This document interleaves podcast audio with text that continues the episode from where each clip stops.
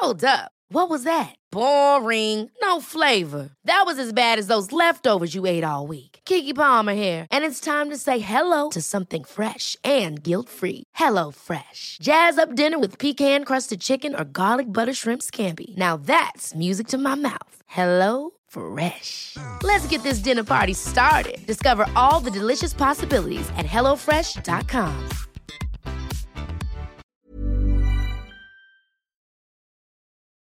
Als Franz Ferdinand und Sophie an einem heißen Sommertag in ihrem Hotel beim Frühstück sitzen, denken beide nicht, dass sie nur noch drei Stunden zu leben haben würden. Dabei geht es für sie sogar beinahe gut. Mehrere Attentäter ins B führen den geplanten Angriff nicht aus. Doch ein 19-jähriger Gymnasiast drückt den Abzug. Wenige Wochen später erklärt das Kaiserreich den Krieg. Unter den Menschen brechen Jubel und Begeisterung aus. Viele tausende Männer melden sich freiwillig an die Front. Der jugendliche Mörder gilt heute für die einen als Terrorist, der quasi im Alleingang den Ersten Weltkrieg verantwortet hat, und für die anderen als Volksheld.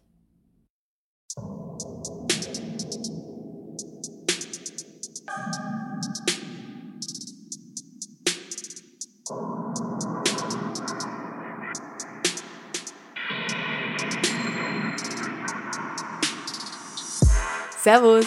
Grüß euch. Herzlich willkommen bei Darf's ein bisschen Mord sein, dein Podcast zum Thema wahre Verbrechen. Mein Name ist Franziska Singer. Und mein Name ist Ralf Grabuschnick. Und heute spreche ich mit dir, du hast ja den Podcast Déjà-vu Geschichte, über ein Ereignis, das die Geschichte der Welt in erheblichem Maße beeinflusst hat. Ja, ich glaube, es gibt unwichtigere Mordfälle. Ich habe schon länger darüber nachgedacht, eine Episode über diesen speziellen Mordfall zu machen, aber ich habe immer gedacht, nein, ich bin zwar interessiert, aber keine studierte Historikerin, vielleicht sollte ich lieber die Finger davon lassen. Dieser Fall ist einfach zu groß mit allem, was da dranhängt und was dazugehört. Hm. Aber dann hast du gefragt, ob wir nicht mal wieder was gemeinsam machen wollen und vor allem etwas, wo es um Minderheiten geht, weil du ja ein neues Buch rausbringst, unterwegs zwischen Grenzen. Das habe ich dann quasi wieder als meine Chance gesehen, um über diese wahrlich weltverändernde Begebenheit zu sprechen. Zugegebenermaßen der Bezug Minderheiten zu unserem heutigen Thema. Ähm, man muss ein bisschen Kreativität mitbringen, aber es geht. Man, man kann das sicher verbinden. Waren Minderheiten im Reich oder so, ne?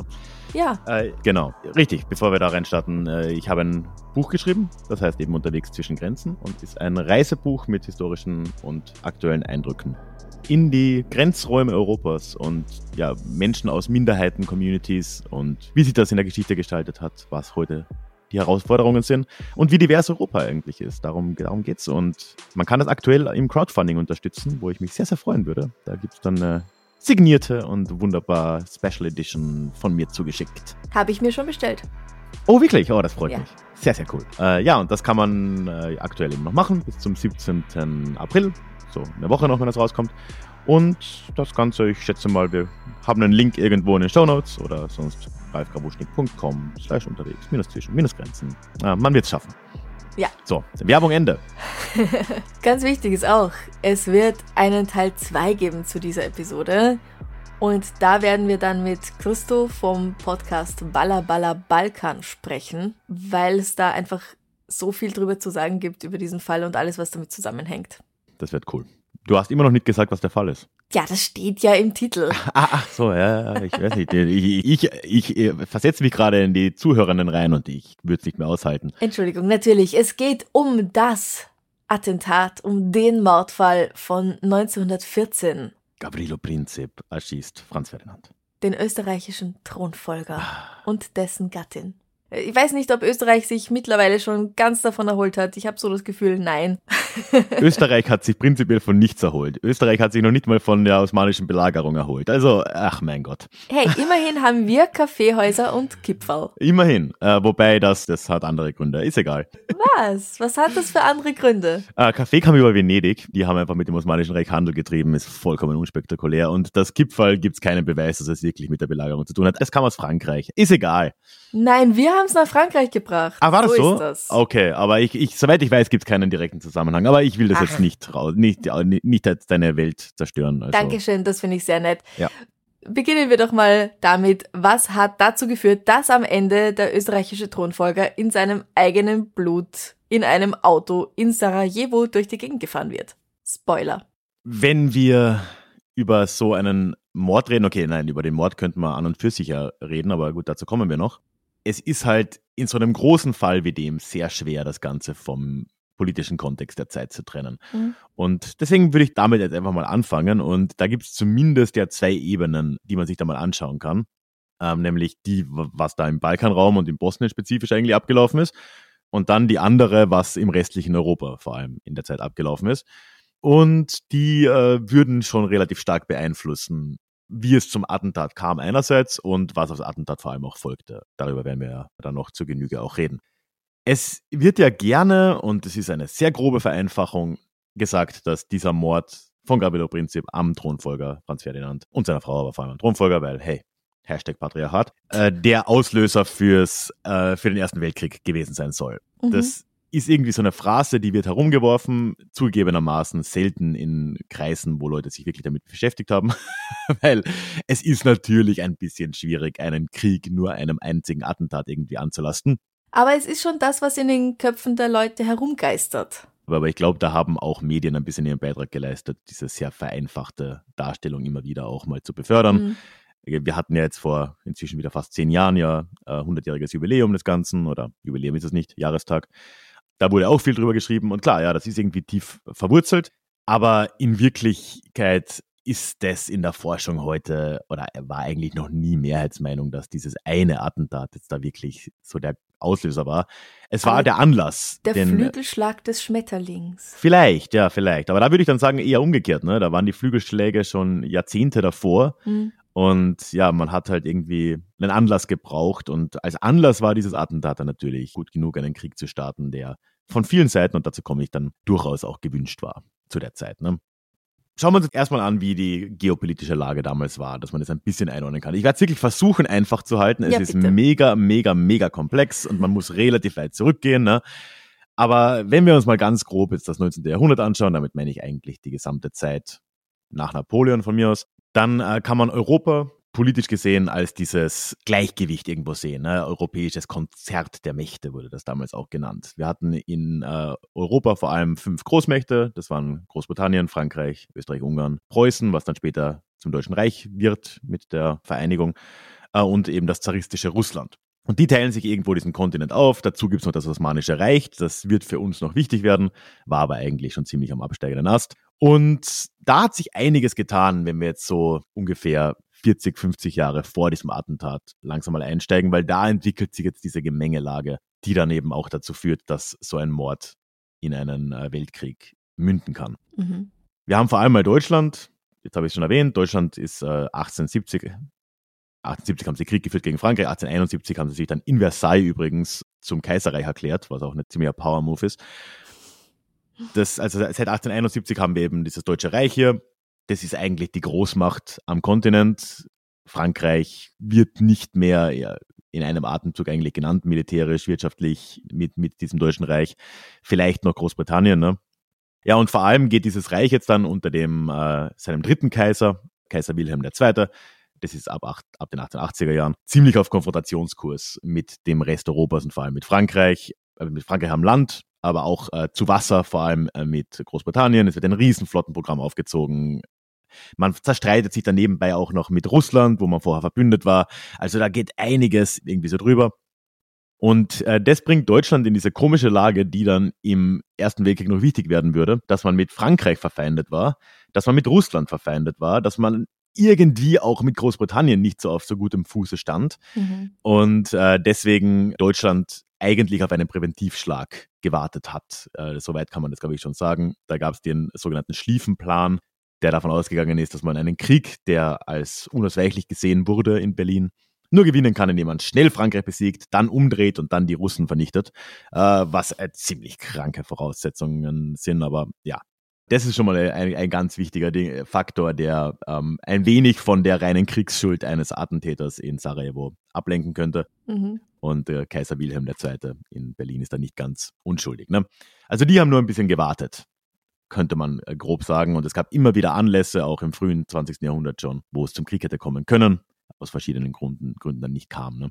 Dann haben wir Österreich-Ungarn, die natürlich sehr direkt beteiligt sein werden. Und hier sehen wir auch schon, dass die eigentlich durchgehend nur noch am Sand waren im 19. Jahrhundert. Also Österreich-Ungarn, das war echt kein allzu mächtiger Staat mehr. Man hat äh, gegen Preußen die Vorherrschaft in den deutschen Ländern verloren. Da gab es die, auch das hat Österreich bis heute, glaube ich, nicht vergessen. Die Schlacht bei König Grätz in ja. den 1860ern. Da hat man ziemlich auf die Fresse bekommen, weil man irgendwie verabsäumt hat, Maschinengewehre zu kaufen, die es plötzlich gab und die Preußen hatten die. Ist blöd gelaufen. Es gab da schon Maschinengewehre, ehrlich. Ah ja, so Vorläufer. Ich glaube, das waren so automatische Nachlader. Ich mhm. kenne mich da militärisch jetzt nicht ganz sogar aus. Die richtigen mhm. Maschinengewehre, diese Tommy Guns, sind, glaube ich, in den 1890ern gekommen, aber auch schon relativ früh. Ja, ja. okay. Und ähm, das heißt auch, dass da Österreich komplett am absteigenden Ast war. Man musste ja dann Ungarn schon diese Rechte geben. Das war ja auch nicht freiwillig ne, mit der Doppelmonarchie. Mhm. Und äh, eigentlich ist eines der wenigen außenpolitischen Betätigungsfelder dann der Balkan geworden, weil ja, da ging halt noch ein bisschen was für die Monarchie. Und da ist schon länger eben Serbien, das seit den 1880er Jahren unabhängig war, dazu kommen wir dann noch, ein bisschen dem Ganzen auch im Weg gestanden und man wollte Serbien auch schon länger aus dem Weg räumen. Also auch da haben wir schon gewisse Grundvoraussetzungen, die dann später noch wichtig werden würden. Ne? Und dann noch ganz grob, einfach, dass wir mal drüber geredet haben. Russland in der Zeit ist eigentlich auch ein bisschen auf Krieg aus, weil die haben immer das Problem gehabt, dass sie nicht durch die Dardanellen durch durften mit ihrer Kriegsflotte. Also die hatten da im Schwarzen Meer ihre Flotte und die Osmanen haben sie nicht durchgelassen ins Mittelmeer und mm. irgendwie war das halt einfach so ein bisschen sinnlos. Und die ganzen Häfen da im, äh, im Nordmeer, die waren halt einfach vereist. Es war irgendwie alles nicht so geil. Und selbst dann musste man noch entweder durch die Ostsee, da hat mhm. dann irgendwie Deutschland ein Problem damit, oder auch mal Dänemark oder wer auch immer. Yeah. Äh, und, oder im Norden drumherum, was halt durchs Polarmeer auch nicht so geil war. Also die, die wollten eigentlich auch irgendwann mal Krieg, so in absehbarer Zeit, um das Problem irgendwie für sich zu lösen und haben auch Serbien sehr aktiv unterstützt, weil Serbien ja unter anderem auch sehr stark gegen das Osmanische Reich war. Also auch das spielt da irgendwie rein. Und dann haben wir noch, äh, gut, Frankreich und Großbritannien, die werden jetzt für unsere Geschichte gar nicht so wichtig sein, aber die lehnen sich halt relativ nah aneinander an, weil man Angst vor Deutschland irgendwo hat. Und vor allem Großbritannien liegt halt sehr viel an einer Schwächung Deutschlands, um dieses Gleichgewicht irgendwie zu erhalten. Und das würde auch dann mit erklären, warum man da dann in den Krieg geht, weil man in dem Fall den Überfall auf Belgien nicht akzeptieren wollte. Ne? Aber das ist ja auch dann letztendlich äh, mehr oder weniger dann nur der direkte Auslöser. Das heißt, wir haben, und das war jetzt wirklich die gröbste Zusammenfassung, die man irgendwie geben kann, und ich merke, sie war trotzdem schon zu lang. so hat Europa ausgesehen. Ne? Also es gab überall große politische Spannungen. Es gab überall Spannungen und auch wenn das ein wenig diskutiert wird, wie sehr das wirklich stimmt, glaube ich, dass man schon mit gutem Gewissen sagen kann, in vielen Hauptstädten Europas hat man auf einen Krieg gewartet. Also man muss dazu sagen, es war die längste friedliche Periode Europas überhaupt. So etwas hat es noch nie gegeben. Wir leben jetzt in der längsten friedlichen Phase, wenn wir all diese europäischen Kriege, die wir aus irgendeinem Grund nicht als europäisch ansehen, nicht mitzählen. so wie die Jugoslawienkriege. Weil sie nicht im Westen sind. Weil sie nicht im Westen sind oder aktuell die Ukraine, der Ukraine-Krieg. Ähm, aber wenn wir äh, das eben nicht mitzählen, dann sind wir jetzt in der längsten. Und damals war es aber auch so, dass eben seit 1871 oder seit 1870 bis 1914 es in Westeuropa wiederum eben keine Kriege gegeben hat. Das war extrem ungewöhnlich. Das hat es davor eigentlich nicht gegeben. Ja, und äh, viele Seiten haben jetzt schon irgendwie damit gerechnet, dass es kommen wird und wollten das auch. Also das ist so grob zusammengefasst äh, die Lage. Und dann haben wir eben diesen Balkanraum. Ne? Und der Balkanraum ich weiß nicht, wer schon mal dort äh, war, jetzt also vielleicht auch außerhalb von Kroatien so, wenn man da in, in Bosnien, Serbien, Bulgarien, wo immer unterwegs ist. Es ist auch heute noch ein relativ komplexer Raum, wo immer wieder mal gerne gewisse Grenzen in Frage gestellt werden. Mhm. Und das äh, war auch damals nicht grundlegend anders, was natürlich daran liegt, dass es halt so eine Region an den Außenzonen von verschiedenen Reichen halt auch einfach war, ne? Osmanisches Reich, Habsburger Reich. Die Russen hatten da Interessen war einfach ein sehr, sehr komplexer Raum eben auch. Und es ist von dem her auch vielleicht gar nicht so überraschend, dass ausgerechnet ein Mord im Balkanraum dann letztendlich diesen, diesen finalen Stoß in Richtung Krieg geben würde. Die ganze Region hat auch davor schon Jahrzehnte eine ziemlich turbulente Entwicklung hingelegt.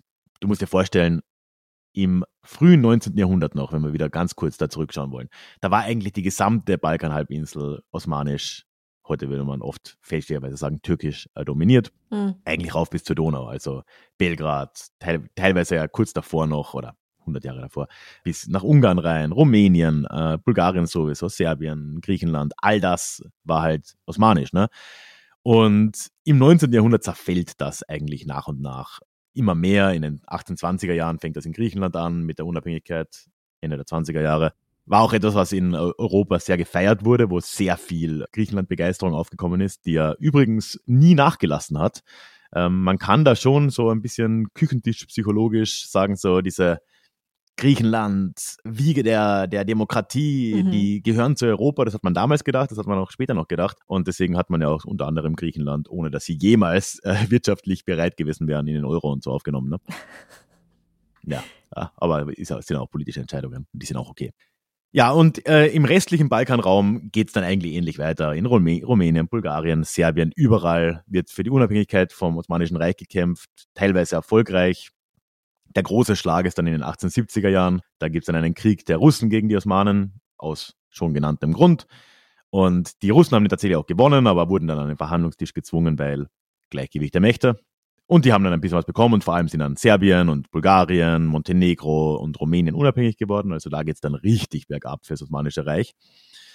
Und, und das wird für uns ganz wichtig, in diesem äh, Friedensschluss oder im äh, sogenannten ähm, äh, Berliner Kongress war das, besetzt jetzt auch äh, Österreich Bosnien 1878. Und das ist etwas, was noch Probleme machen würde. Das wurde Österreich dann einfach so gegeben, um es ein bisschen neutral zu gestalten. Also das war nämlich nicht Teil Österreich-Ungarns, sondern das war eine Okkupation. Also das war offiziell noch Teil des Osmanischen Reichs. Mhm. So. Aber man hat halt Truppen hingeschickt und hat das eigentlich so wie eine, wie eine Kolonie behandelt. Übrigens gemeinsam Ungarn und Österreich. Das war nicht einem der zwei Teile zugeordnet. Ja, und wenn man sich jetzt die Landkarte dann mal so vorstellt, ne, so an, in, in diesen 100 Jahren, so Anfang des 19. Jahrhunderts im Vergleich zu jetzt, da hat sich eigentlich die Grenze des Osmanischen Reichs von der Donau bis fast zur heutigen türkischen Grenze zurückentwickelt. Es gab dann halt noch ein bisschen diese Ländereien, so Albanien, heutiges Nordmazedonien, Teile von Nordgriechenland, also das Südmazedonien. So diese Orte, die waren halt auch noch osmanisch. Und da kommt es jetzt dann eben im 20. Jahrhundert zu immer mehr Kämpfen, die da eben stattgefunden haben. 1908 äh, beginnt Österreich jetzt damit komplett unprovoziert Bosnien zu annektieren. Mhm. Also man hat gesagt, so na, das ist jetzt doch Österreich, das, das nehmen wir uns jetzt einfach. Darauf hat es ziemlich äh, böse äh, Reaktionen gegeben. Russland hat dem Ganzen dann irgendwie zugestimmt. Der Deal ist, glaube ich, nicht ganz bekannt, was die dafür bekommen haben. Zumindest weiß ich es nicht. Äh, Serbien war erzürnt, kann man sich äh, vorstellen. Die hatten halt da inzwischen auch ihre Pläne. Die wollten eigentlich immer größere Bereiche des Balkans halt auch von der osmanischen Herrschaft befreien mhm. und ins serbische Reich eingliedern. Da hat Bosnien eine Rolle gespielt. Äh, da waren schon ziemlich, ziemlich ähm, Spannungen in der Luft. Äh, weil Serbien hat damals und man könnte ganz böse munkeln, auch heute noch, einen gewissen großserbischen Kurs verfolgt. Also die Idee war schon, dass überall, wo Serben leben oder ganz lyrisch gesagt, überall, wo ein, auch nur ein Serbe begraben ist, da hat Serbien zu sein. Und dementsprechend hat Bosnien, aber eben zum Beispiel auch Mazedonien da im Süden, der Kosovo, bis heute ja auch ein Thema, hat da eine gewisse Rolle gespielt. Das hat man alles irgendwo als Serbien gesehen. Ne? Also da war das ein Problem, dass die Österreicher da jetzt äh, reinmarschiert sind. Ich kann mir das vorstellen, dass es generell mal ein Problem ist, wenn ein äh, großes Reich daherkommt und sagt, na, gehörst es mir. Ja, natürlich. Und vor allem halt, es ist halt schon nochmal eine Welt, die wir uns heute gar nicht so gut vorstellen können. Wir haben natürlich mit den USA auch eine Großmacht, die ähnliche Dinge schon auch mal macht, aber halt nicht ganz so offensichtlich wie damals. Ne? Damals konnte halt eine Großmacht wie Österreich halt einfach sagen, komm, ich nehme das jetzt und wenn euch das stört, dann stört euch das. Das interessiert mich nicht so. Ne? Mhm. Ähm, naja, Russland und die Krim und Ukraine generell. Stimmt, ja, Russland denkt ja immer noch so. Ähm, ja. Man kann ja generell unterstellen, dass Russland sehr im 19. Jahrhundert denkt, aber das ist ein anderes Thema. Ähm, ja, doch, da sieht man das tatsächlich noch so. Und Österreich hat das auch damals tatsächlich zumindest kurzfristig gesehen auch richtig eingeschätzt. Es kam zu keinem Krieg über die Annexion von Bosnien, auch wenn es eine Krise war, also die mhm. Annexionskrise heißt das auch. Das schon. Die äh, Serbien und die anderen Staaten des Balkans hatten aber eh nochmal andere Prioritäten. Es, das wird oft übersehen, weil war nicht in Westeuropa. Es gab 1912 noch einen äh, großen Balkankrieg, wo sich äh, die neun, in Anführungszeichen, relativ neuen Balkanstaaten, Serbien, Bulgarien, Montenegro und Griechenland gegen das Osmanische Reich äh, gestellt haben.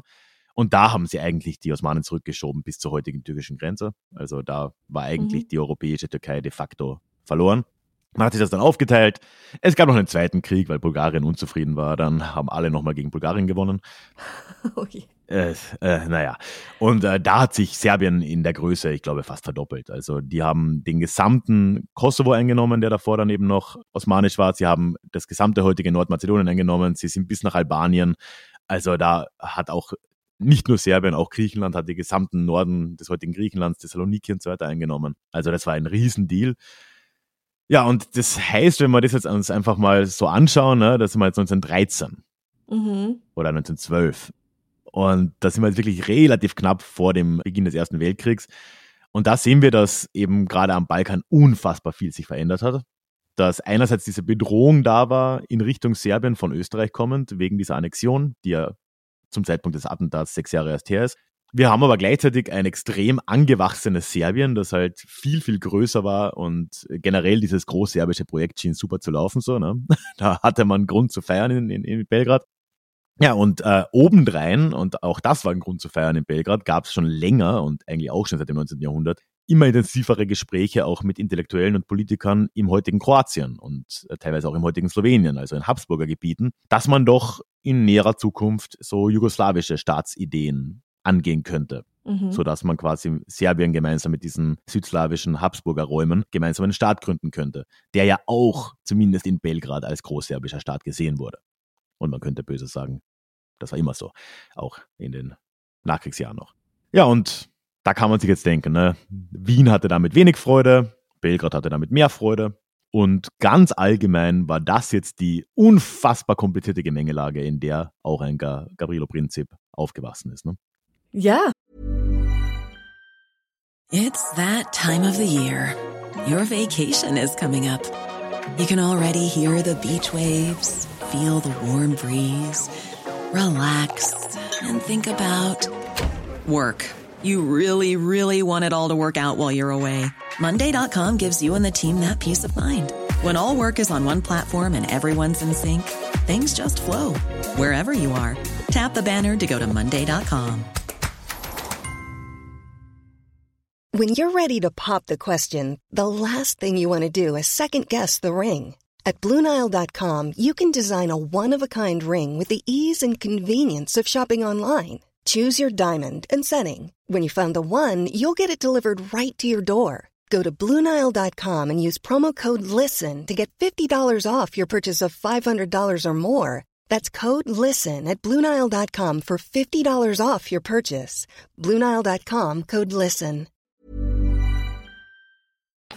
Genau, also in diesen Zeiten kommt Gavrilo Princip zur Welt und zwar in einem kleinen Dorf am 25. Juli 1894. Dieses Dorf liegt im Nordwesten von Bosnien und Herzegowina, ganz nah an der Grenze zu Kroatien, wenn wir die heutigen Grenzen hernehmen. Mhm. So im Eck, wenn du eine Linie ziehst, wenn du so ein Dreieck machen möchtest zwischen Sada und Split. Seine Eltern sind bosnische Serben. Der Vater ist Peter, die Mutter Maria. Sie wird auch Nana genannt und er Beppo, was ich sehr süß finde. Ja, voll.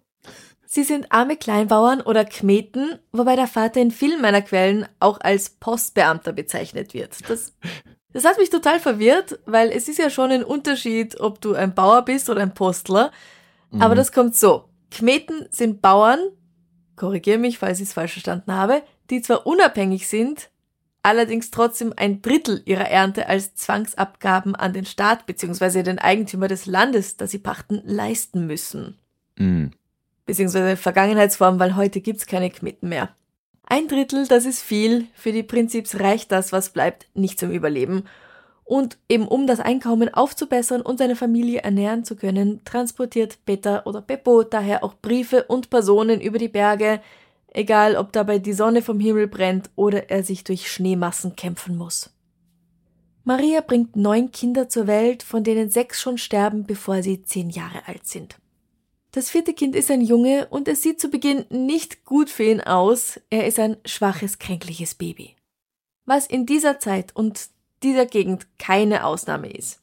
Ein orthodoxer Priester besteht darauf, ihn Gavrilo zu nennen, um sein Überleben zu sichern. Der Erzengel Gabriel Gavrilo würde nämlich auf das Baby achten, wenn man ihn dadurch ehrt, dass man es nach ihm benennt. Mhm, klar. Und es dürfte helfen, sagen wir mal, Gavrilo überlebt die Tuberkulose, die er schon als kleines Kind bekommt und darf mit neun Jahren sogar die Schule besuchen, obwohl sein Vater ihn lieber weiterhin als Schafhirten auf die Wiesen geschickt hätte. Sein sieben Jahre älterer Bruder Jovo, der sich in Hadžići bei Sarajevo zum Sägewerksbesitzer hochgearbeitet hat, macht es möglich, dass Gavrilo mit 13 eine weiterführende Schule in Sarajevo besucht.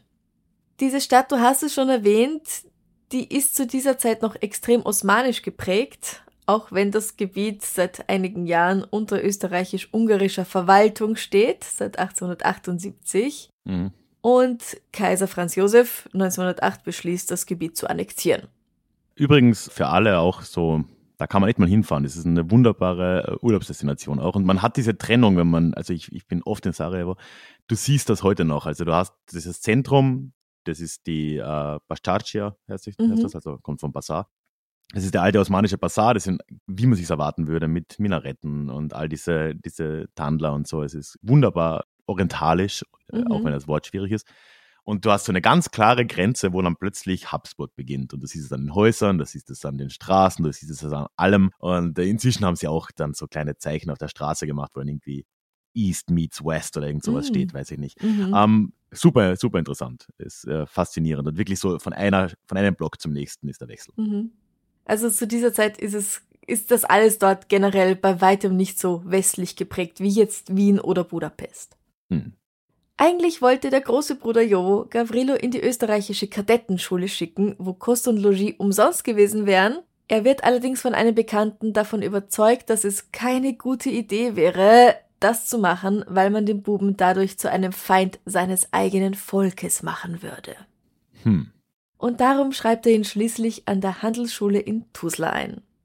Von dort wechselt Gavrilo wieder zurück nach Sarajevo auf das Gymnasium, wo er nicht nur wirklich gute Noten bekommt, sondern auch sonst so einiges lernt und so einige Leute kennenlernt.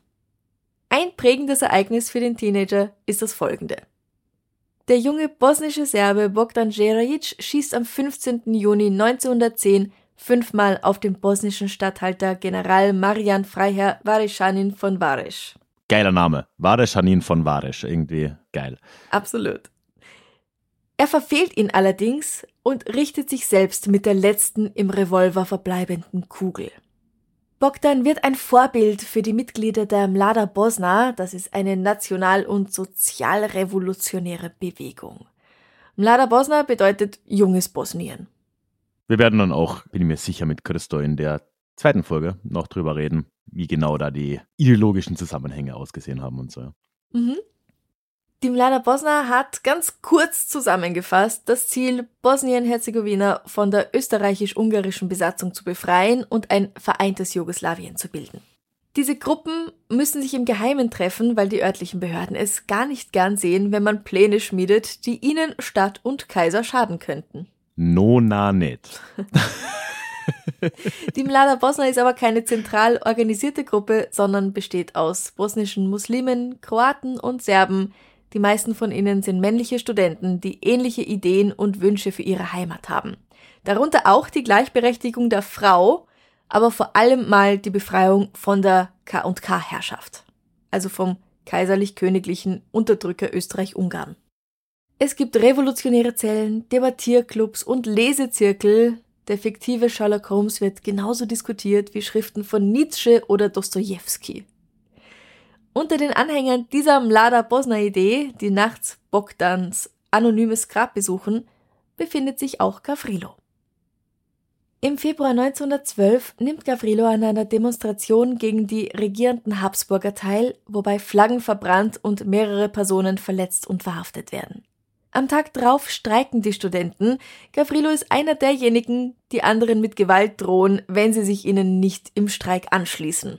Angeblich geht er mit einem Schlagring wirklich durch und sagt, uh. erst machst mit oder bist gegen uns.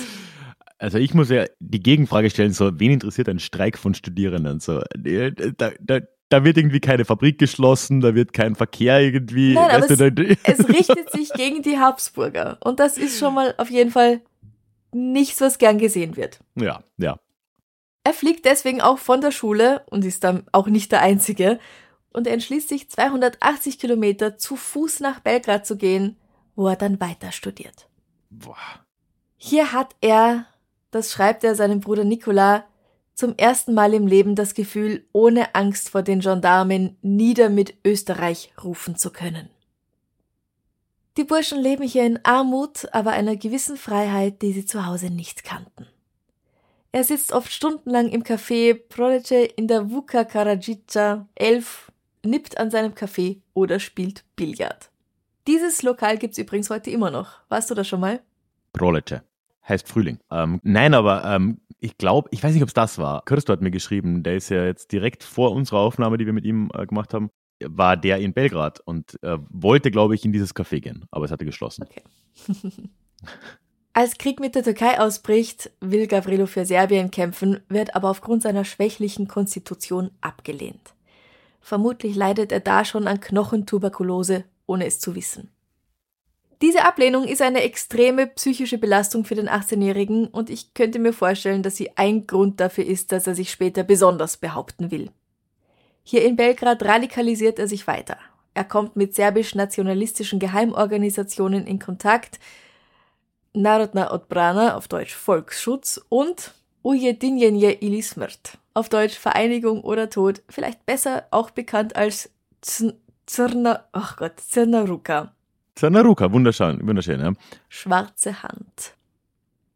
Als Ende März 1914 Nachricht kommt, dass der österreichische Thronfolger Franz Ferdinand im Sommer nach Sarajevo kommen soll, beginnt Gavrilo mit seinen Freunden Nedjelko Čaprinović und Trifun, genannt Trifko Gravesch, Pläne für ein Attentat zu schmieden.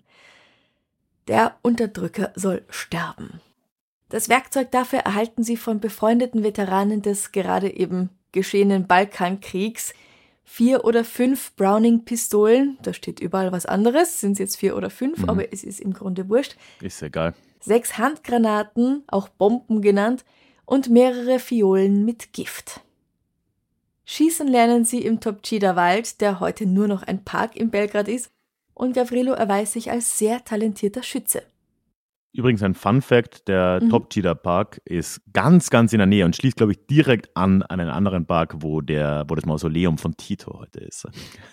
Komischer, ah, komischer Zusammenhang. Ja. Ende Mai reisen die drei auf verschiedenen Wegen, also einzeln, jeder für sich, mit Hilfe der schwarzen Hand über die Grenze zurück nach Bosnien.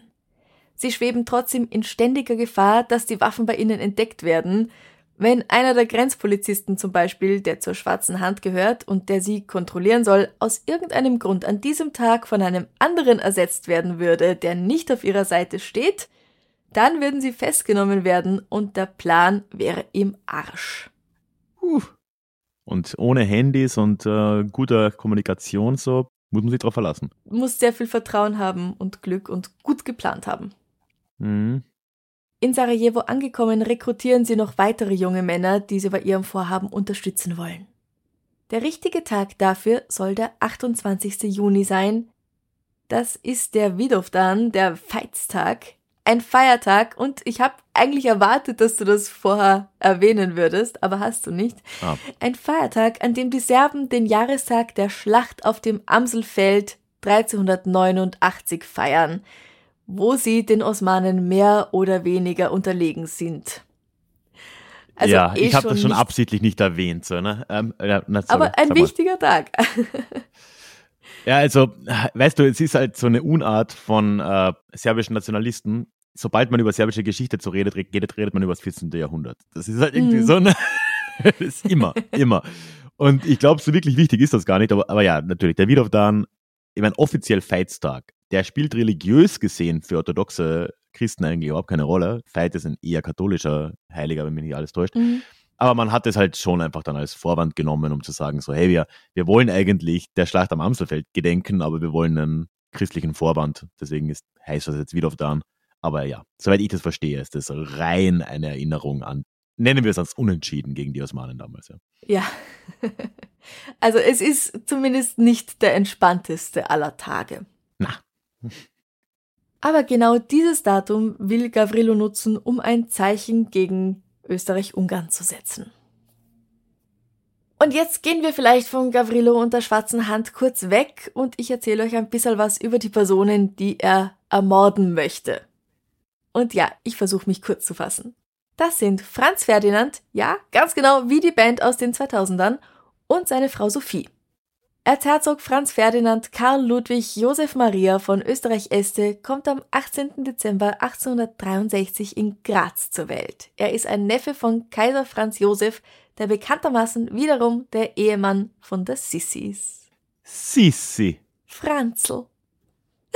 Schön war das. Und Fun Fact: Franz Ferdinand verbringt den Sommer oft im Schloss Wartholz in Reichenau an der Rax. Das ist Luftlinie 250 Meter von dem Haus entfernt, in dem ich meine Teenagerzeit verbracht habe. Mhm. Der Ferdl muss eine Militärausbildung durchlaufen und wird mit nicht einmal 15 Jahren zum Leutnant des 32. Infanterieregiments ernannt. Er ist ein fantastischer Schütze und geradezu fanatischer Jäger, dem ziemlich egal ist, was er abknallt, Hauptsache viel. An einem Tag hat er mehr als 2000 Lachmöwen abgeknallt zum Beispiel. Sure. Mhm. Du, ich glaube, äh, so, so adlige und reiche Menschen entwickeln halt auch einfach so komische Hobbys. Das ist alles, das ist irgendwie eine psychische Krankheit oder so. Ja, reiche Leute haben manchmal gewisse Hobbys, die sich allen anderen nicht so sehr erschließen. Hm. Trotzdem setzt er sich gewissermaßen für den Umweltschutz ein.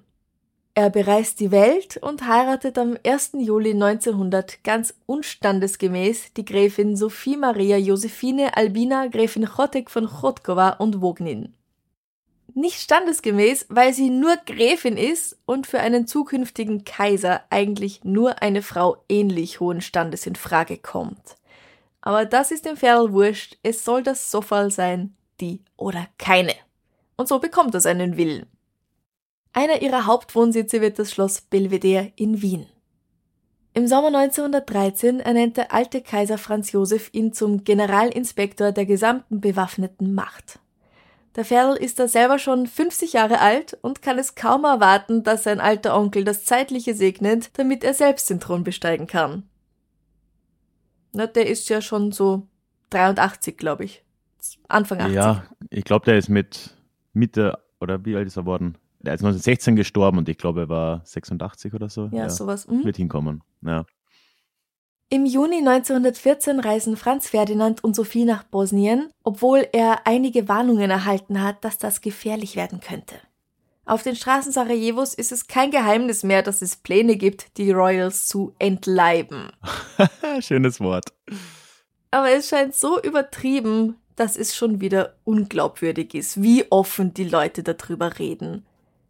Und überhaupt sagt der Pferdl, unter einen Glassturz lasse ich mich nicht stellen. In Lebensgefahr sind wir immer, man muss nur auf Gott vertrauen. Tja, schauen wir mal, wie das für ihn endet.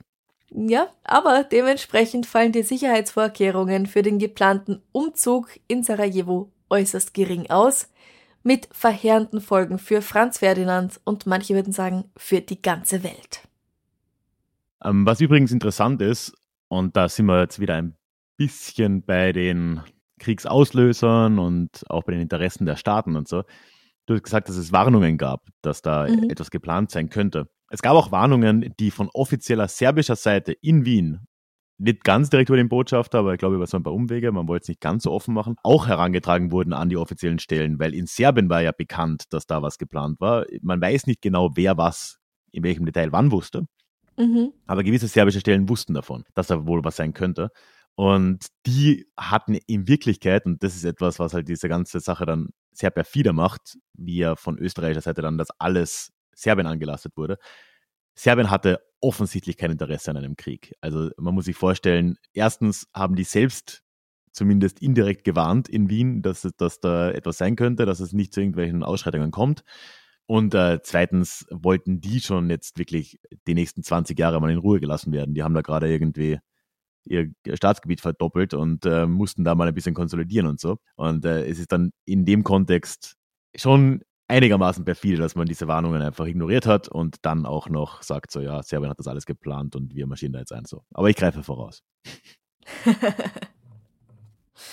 Also das ist auf jeden Fall die Zeit, in der wir uns da gerade befinden, in der Gavrilo Prinzip, über den wir nächste Woche noch mehr hören werden, aufwächst und wer, wer halt die Opfer sein werden. Also das sind nicht unbedingt auch die beliebtesten Leute. Ja, es ist interessant, weil also Franz Ferdinand war universell ungeliebt, muss man wirklich sagen. Den hat eigentlich kaum jemand gemocht. Er scheint auch wirklich kein angenehmer Kerl gewesen zu sein, soweit man das beurteilen kann. Nicht mal sein Onkel mag ihn wirklich. Nein, wirklich niemand. Also ich weiß nicht, ob die, ob die Sophie ihn mag, keine Ahnung. Hoffentlich. Also er war wirklich nicht beliebt. Gleichzeitig kann man aber das Argument eigentlich vorbringen, dass zumindest unter den Optionen, die es da im Habsburger Reich so gab, er für die slawische Bevölkerung vielleicht ja sogar noch der angenehmste war. Der war zwar nicht nett und der war auch nicht irgendwie sonderlich, ich glaube auch nicht übermäßig kompetent, aber sei es drum. Aber zumindest hat der ja als einer der Führenden dieser Idee in Österreich, Ungarn für die, äh, eine Eingliederung der Slawen in eine, in eine neue Staatsform gedacht oder zumindest das laut ausgesprochen und äh, hätte ja dann e eventuell ähnlich wie den äh, Ungarn in dem Zeitpunkt 50 Jahre davor da mehr Mitspracherechte einräumen wollen, um das Reich zu retten. Ne? Und ausgerechnet den mhm. dann da auszuschalten, ist eigentlich gar nicht mal so klug. Aber gut, andererseits war das auch wahrscheinlich kein Kompromiss, den Nationalisten oder, oder Revolutionäre noch bereit waren einzugehen. Ja.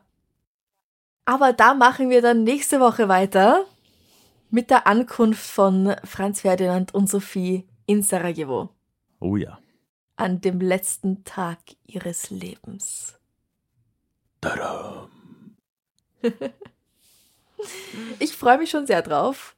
Auch weil wir ja dann noch einen Gast haben werden. Wir werden ja dann mhm. zu dritt sein. Und bin schon sehr gespannt, was da noch alles dazukommt. An Infos, die ich vielleicht auch noch gar nicht kenne. Ja, und vor allem kann man da, und äh, das wird, glaube ich, dann wirklich sehr spannend, da auch mit Christo darüber zu reden, der ja nochmal mehr Ahnung auch vom Balkan hat als ich so, dass Gavrilo Princip ja nicht nur damals, sondern auch in der Zeit danach und eigentlich bis heute eine gewisse Rolle spielt in der Vorstellungswelt von gewissen Menschen, vor allem in Serbien oder auch in Bosnien und dem da viel angedichtet wurde, man viel mit ihm verbindet, nicht alles davon stimmt und das wird spannend auch darüber zu reden. Sehr gut, dann freuen wir uns beide drauf und ihr hoffentlich auch. Und jetzt würde ich sagen, bevor wir die Leute einfach so wieder in den Tag schicken, machen wir noch was Schönes zum Schluss. Machen wir das. Und ich hoffe sehr, dass du mir eine Frage mitgebracht hast. Und uns allen. Was ist das Weirdeste oder Ungewöhnlichste, was du jemals gegessen hast? Uh. Also ich war auf jeden Fall, aber das ist eigentlich, also für viele Leute ist es nicht ungewöhnlich. Ich habe in einem australischen Papier in Wien Heuschrecken gegessen. Die waren hm. für mich schon ungewöhnlich, und ich muss sagen, war jetzt nicht schlecht, aber der Panzer ist irgendwie so zwischen den Zähnen stecken geblieben. Das mochte ich nicht. Ich glaube, ich weiß genau, in welchem äh, Pub du meinst.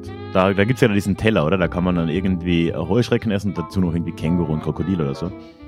Und ich ja, habe nichts du kriegst, davon. Du kannst auch nur die Heuschrecken bestellen. Das ist irgendwie, du kriegst so einen Berg Kartoffelpüree und dann sind drei Heuschrecken drauf. Ach sowas. so, ja, so rum. Ja, die schauen halt einfach widerlich aus. So. Geschmacklich waren die, glaube ich, eh ganz okay. Die schauen halt nach Heuschrecken aus. Ja, schon. Ich weiß nicht. Ah ja. Ja, ja aber ich glaube, das, das, das, das, das zählt schon. Essen nicht alle. Okay, was, was wäre es jetzt bei dir? Ähm, ich habe ah, ist auch nicht so mega absurd, aber das war eigentlich ganz lustig, weil ich keine Ahnung hatte, was es ist. Ich mhm. bin ähm, vor ein paar Jahren nach Kolumbien mal gereist und dann wurde mir dort ein Lokal empfohlen. Und dann bin ich dahin mhm. und das Lokal, mir wird der Name leider jetzt nicht, nicht mehr einfallen. Der hat, das Lokal hat halt irgendwie einen Namen, das war ein relativ, so ein Wort, relativ lang. Und wie sich herausgestellt hat, ist dieses Wort auch eine Speise. Und ich okay. habe keine Ahnung, was das ist. Und dann saß ich dort und habe mir gedacht, so, ja, jetzt bin ich schon in einem Lokal, das so heißt, das wurde mir empfohlen, dann bestelle ich auch das Essen, das so heißt. Ich meine, ja. why the fuck not, ne? Und dann kam da irgendwie so ein Eintopf und ich habe den dann gegessen und das war ja eigentlich eh ganz okay. Danach haben mich Leute darauf angesprochen und äh, alle in äh, Kolumbien waren dann mega schockiert, dass ich das gegessen habe, äh, weil das halt einfach oh nur Gott, so ein. Was war's? Äh, Im Prinzip eigentlich nichts Schlimmes, einfach Innereien, ähm, aber halt, ich glaube, also es war halt viel Lunge und Leber und all diese Sachen, also nichts, was jetzt in Österreich so ungewöhnlich wäre. Aber es war, glaube ich, schon irgendwas ganz Weirdes drin. Ähm, ich weiß es nicht, irgendwie auch. Weißt du denn noch, wie es hieß? Dann kann man es ja schnell googeln. Ja, warte mal. Ich, ich glaube, ich kann das lokal finden auf Google Maps. Es heißt Mondongo. Mondongo.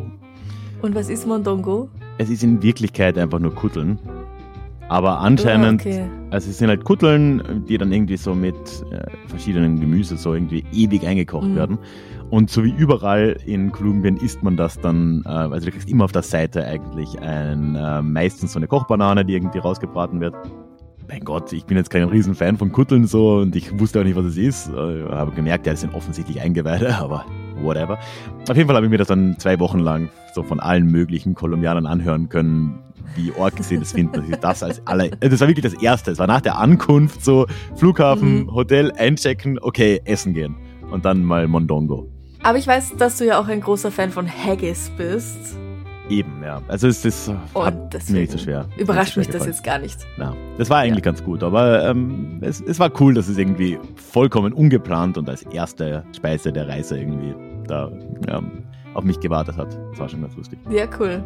Also ich glaube, ich muss noch ein bisschen mehr rumkommen in der Welt, um wirklich etwas außergewöhnlichere Dinge zu essen. Aber ich bin gespannt, was ihr so gegessen habt an vielleicht für euch ungewöhnlichen Dingen. Mhm. Oder was vielleicht ein bisschen einfach seltsam war. Ähm, ich meine, ich habe auch eine Freundin, die sehr gerne Backwaren herstellt und nichts davon ist jemals gut.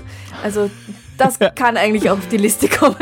Also es kann auch normales Essen sein, das äh, speziell zubereitet wird. Okay, ja. ja. Genau, ja super. Also die Frage kommt am Freitag auf Instagram und Facebook und ich freue mich schon drauf, was ihr da alles zu berichten habt. Und wir hören uns auf jeden Fall nächste Woche wieder, wie schon mhm. erwähnt, mit Teil 2 der Geschichte des Attentats, des Doppelmordes oh. der österreichischen Thronfolger. Mhm. Wir haben es am Anfang schon erwähnt. Du kannst es jetzt nochmal kurz sagen. Du hast ja ein Buch geschrieben, Unterwegs zwischen Grenzen. Mhm. Und das kann man noch unterstützen. Das kann man noch unterstützen bis zum 17. April äh, auf Start Next. Das ist eine Crowdfunding-Plattform aus Deutschland und kann dabei einerseits mich dabei unterstützen, das Ganze zu realisieren. Und man bekommt das ganze Buch dann in der Sonderedition unterschrieben von mir mit einer kleinen äh, Ansichtskarte dazu. So ein nettes kleines Paketchen. Hilft mir enorm und ist auch ein bisschen was Besonderes. So wird es das Buch später halt nie mehr geben. Link in den Show Notes oder auf meiner Website ralfkabuschnick.com findet man. Ich freue mich. Vielen herzlichen Dank, dass wir diese Folge zusammen machen können. Ich sag danke. Hat sehr viel Spaß gemacht. Wird's, glaube ich, auch noch. Ja, wird's, glaube ich, auch noch. Ich bin schon gespannt und freue mich auf nächste Woche. Jo, ich mich auch. Bis zum nächsten Mal. Bussi, Baba. Ciao, ciao.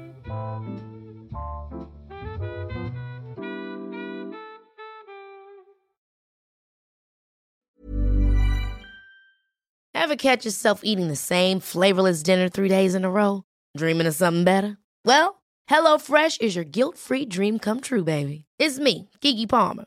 Let's wake up those taste buds with hot, juicy pecan-crusted chicken or garlic butter shrimp scampi. Mm. Hello Fresh. Stop dreaming of all the delicious possibilities and dig in at HelloFresh.com. Let's get this dinner party started.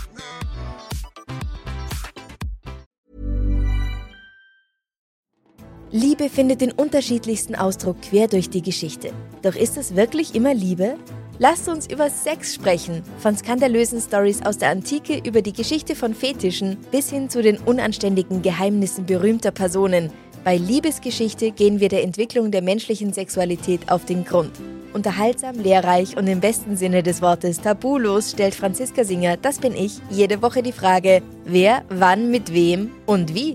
Wer Liebesgeschichte überall, wo es Podcasts gibt.